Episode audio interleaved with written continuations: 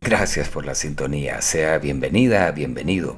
La puerta no está asegurada y puede pasar con toda confianza. Vamos a comentar las noticias gaseosas, porque para las graciosas están los de la competencia desleal. Soy Osman Pazzi y estoy en el servicio.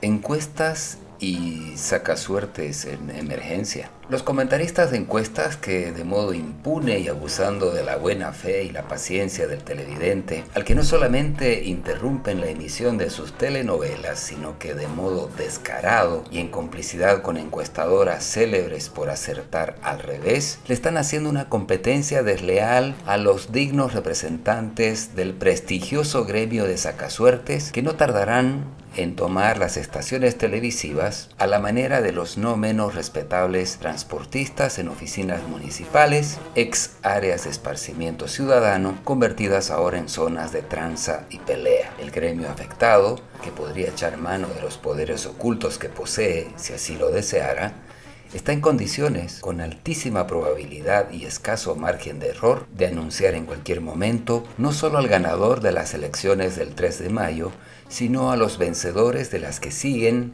para municipios y gobernaciones y ofrecer, así de yapa y como quien no quiere la cosa, incluso a los ganadores del año 2025, si es que no es el 2026, o antes, dependiendo del estado de ánimo de la gente así que mejor no los hocheen tanto. Por lo pronto se han declarado en emergencia y uno se pregunta por qué tanto escándalo y tanto rasgarse las vestiduras por unos numeritos aquí y otros allá que tienen menos respaldo que la cuenta corriente en bolivianos de cualquiera de los ex gerentes de Entel, que en velocidad 5G habrán trasladado sus fondos, es decir, nuestros fondos, a cuentas dolarizadas en paraísos fiscales en el exterior, porque los paraísos fiscales bolivianos, en Chapare y el altiplano fronterizo con Chile, han anticipado que ni lo intenten ahí, porque no tienen dónde guardar más plata, porque los masistas en retirada de fondos han saturado las bóvedas camufladas detrás de autos chutos,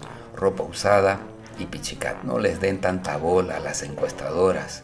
Y si alguna vez como ciudadano de a pie porque difícilmente podrían acribillarlo con preguntas si va como conductor de vehículo. Tiene la mala pata o el mal pie de caer en las garras de uno de sus encuestadores, tome la precaución de responder todo al revés y así se asegurará de que la tabulación final, antes de que se la pasen obligatoriamente al que la encargó, se refleje con los números, también llamados parámetros, para que suenen más interesantes y estén acordes a lo convenido en el contrato. Sea generoso y recuerde que de algo tiene que vivir la gente.